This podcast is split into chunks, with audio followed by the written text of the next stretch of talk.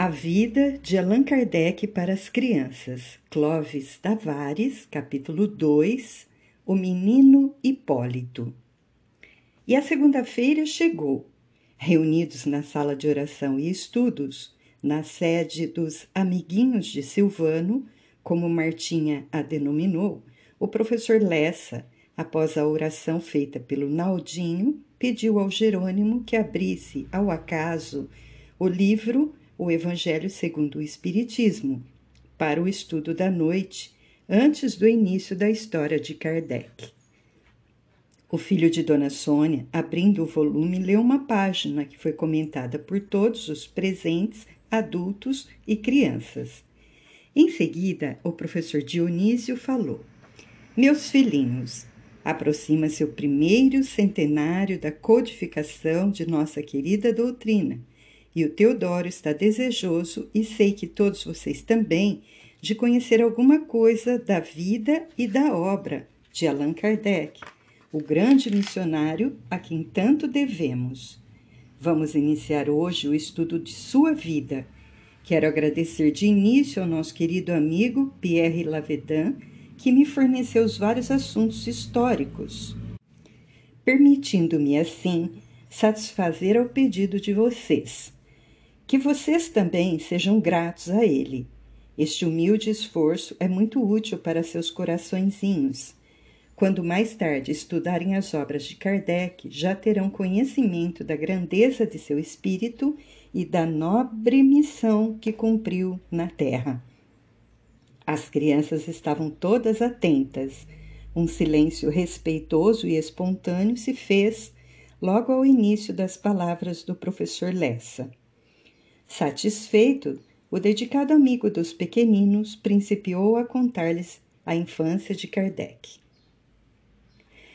Aquele que conhecemos pelo nome de Allan Kardec chamava-se Hipólito Leão Delisard Rivail.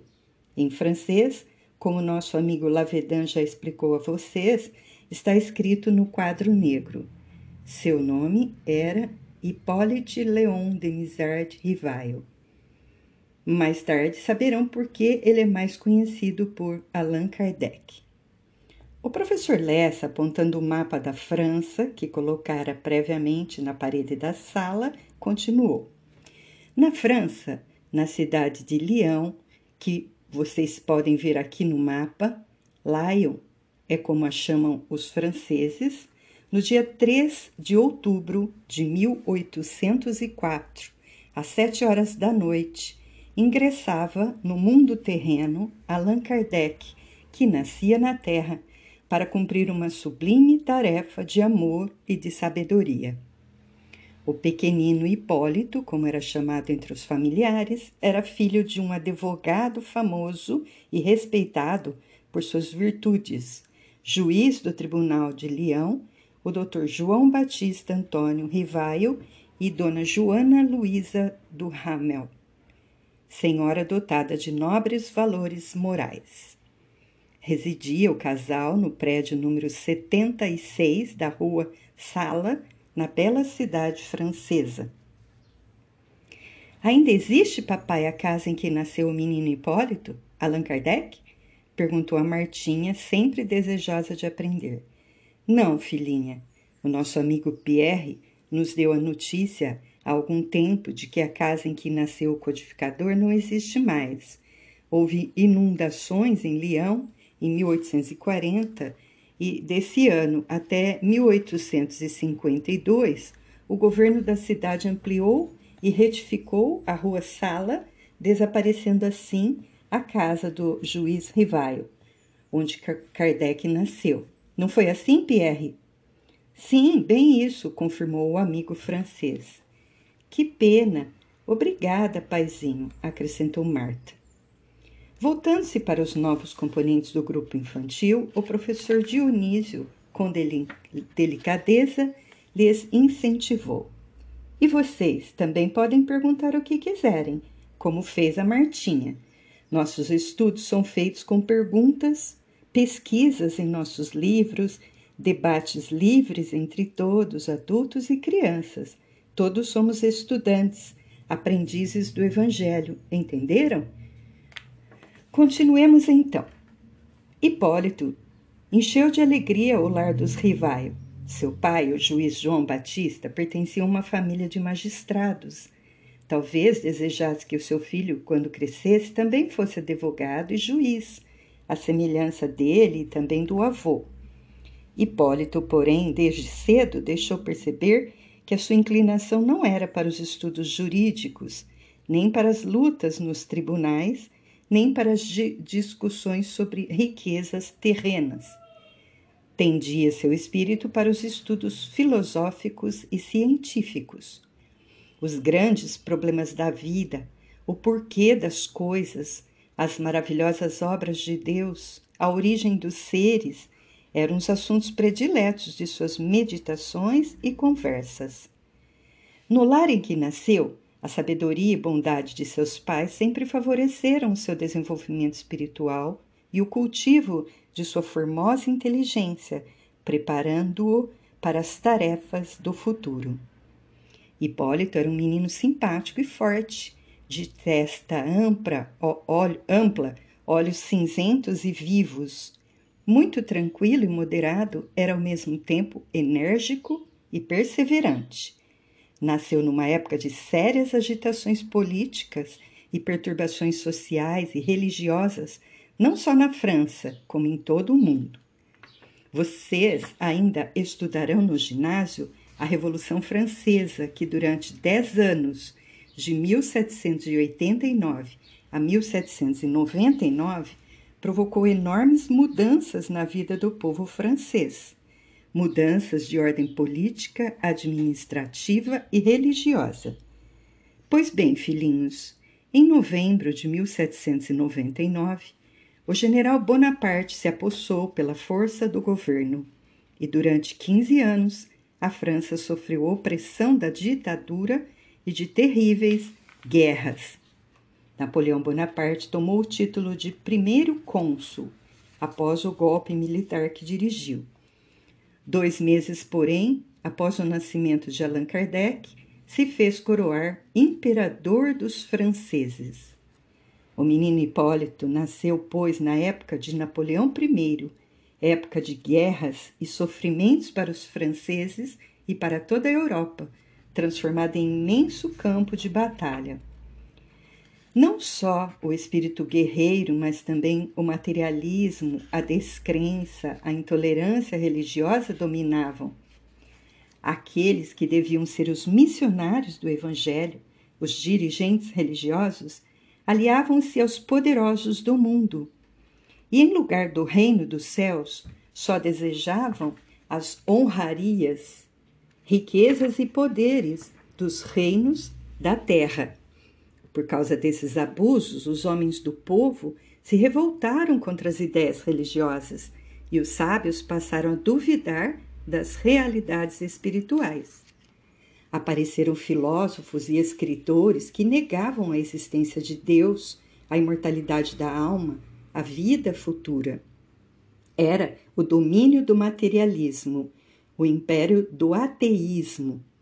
Os dirigentes religiosos, com raras exceções, em lugar de semearem entre os sofredores as bênçãos da fé e da sabedoria do Evangelho, aliavam-se aos dominadores políticos, como antes da Revolução, ameaçavam e perseguiam, gozavam e banqueteavam-se, como o rico da parábola.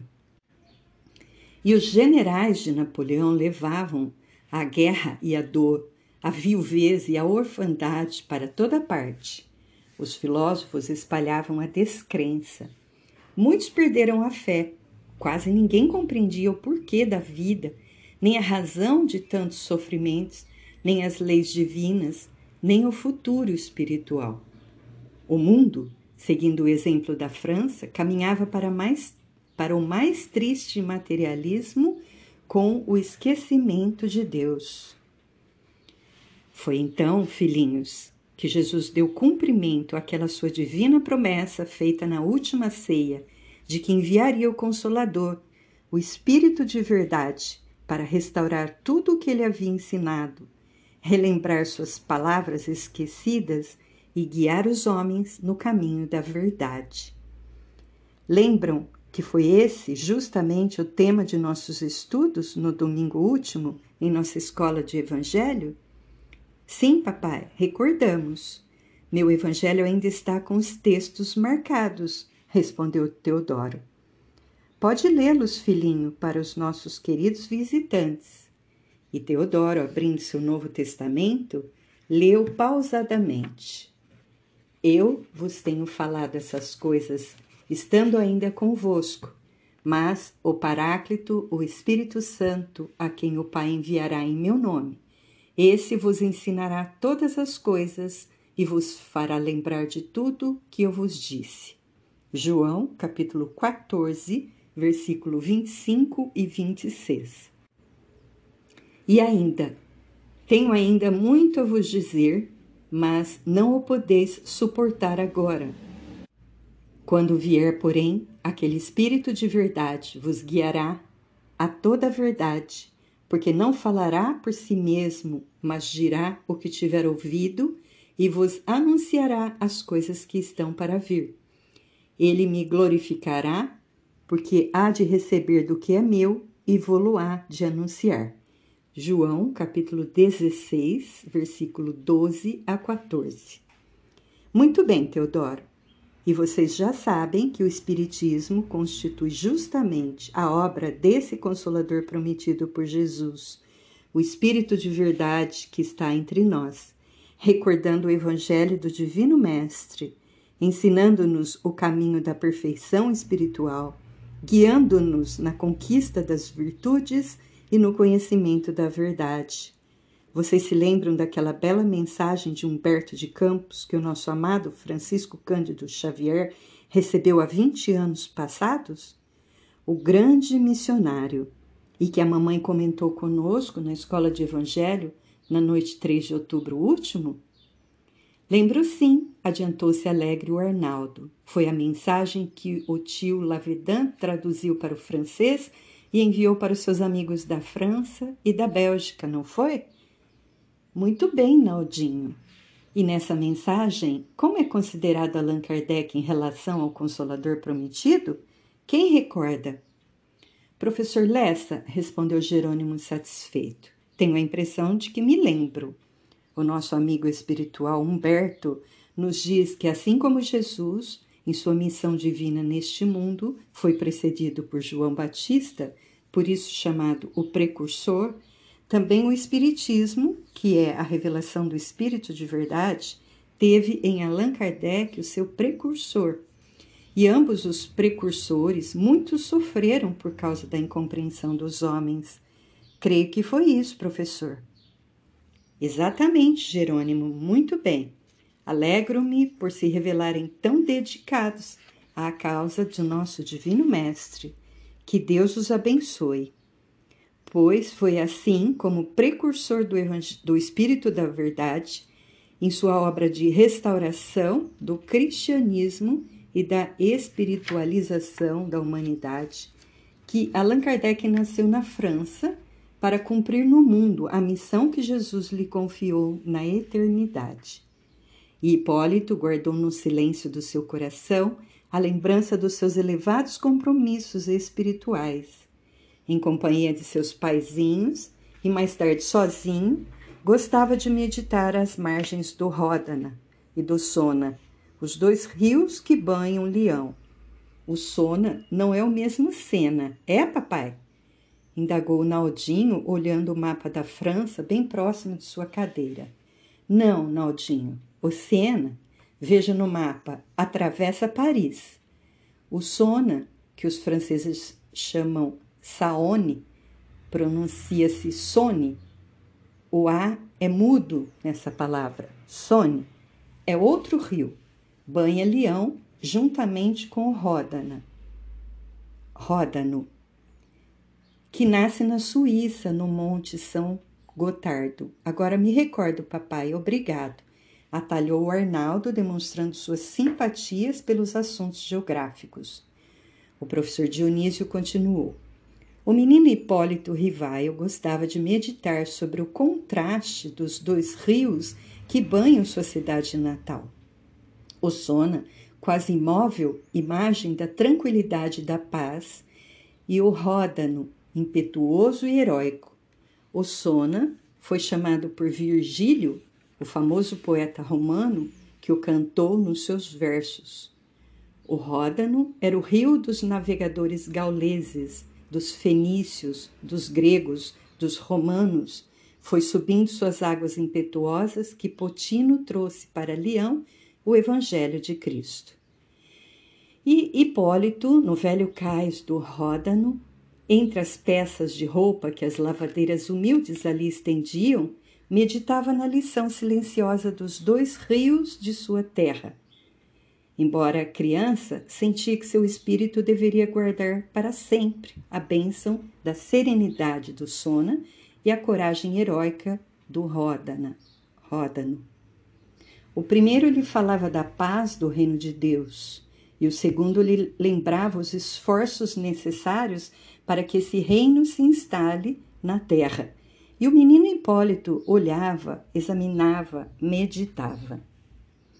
Desde criança tinha espírito de filósofo e de cientista, que lhe completava as qualidades de bondade para com todos, e era sincero nas palavras e nos atos, justo e digno, afetuoso para com os pais e dedicado aos estudos. Cedo ingressou na escola. Até os 12 anos estudou em Leão, recebendo o animoso auxílio do Dr. Rivaio, seu pai, e a doce influência de sua mãe, Dona Joana Luísa. Hipólito não teve irmãos, era filho único da família Rivaio, mas isso não lhe prejudicou a educação nem o sentimento, pois seus pais souberam dar-lhe o melhor, sem prejudicar-lhe a formação do caráter. Foram sempre bons para com o filho e sempre o animaram nos estudos. Hipólito fez todos os estudos do curso primário em Leão. Aprendeu a amar sua famosa cidade natal, conheceu-lhe a história rica de tradições cristãs e de dedicação ao trabalho e ao bem. Seus professores lhe ensinaram que Leão fora fundada no ano 43 a.C. pelo legado romano Munácio Planco, na colina de Forviere. Nessa colina existe ainda hoje uma antiga basílica consagrada a Maria, mãe do nosso Mestre. Nessa igreja e também na famosa igreja de São João, o menino Hipólito orava sempre, pois sua família era católica e ele foi educado no catolicismo. Hipólito Rivaio sempre amou sua querida Leão. Gostava de visitar as velhas ruínas e os lugares tradicionais da cidade, que fora outrora a capital da Gália. Da Gália, papai? indagava Martinha. Sim, filhinha, era o antigo nome da França dado pelos romanos. Leão foi a capital da Gália romana. Hipólito gostava de visitar os lugares históricos da cidade, os teatros romanos em ruínas, as antigas construções cristãs, os bairros operários, os museus. Recordava que Leão era a cidade dos mártires, onde nos primeiros tempos do cristianismo muitos heróis da fé foram sacrificados pelos romanos impiedosos e suas cinzas, após cruéis torturas, foram lançadas ao Ródano.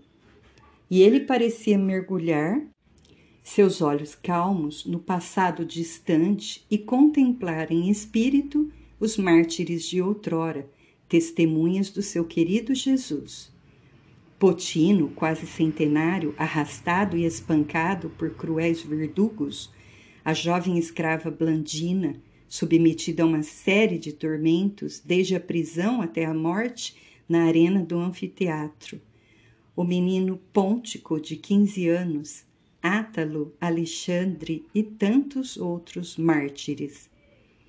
Ao mesmo tempo que cultivava sua inteligência junto dos mestres e dos livros, Hipólito enriquecia seu coração de bons sentimentos preparando-se assim para a grande missão que deverá cumprir no futuro. E até os 12 anos de idade estudou em sua querida Leão onde concluiu seu curso primário. Encerrando sua pequena palestra sobre a infância de Kardec, o professor Lessa notou que as crianças mantiveram interesse em escutá-lo. Várias perguntas ainda fizeram, inclusive ao titio Lavedan, como era chamado pela Martinha, e Naldinho, o comerciante francês. Este prometeu voltar, a pedido das crianças, antes da quinta-feira para conversar com elas sobre a cidade de Hipólito Rivaio, que ele deixara há poucos anos.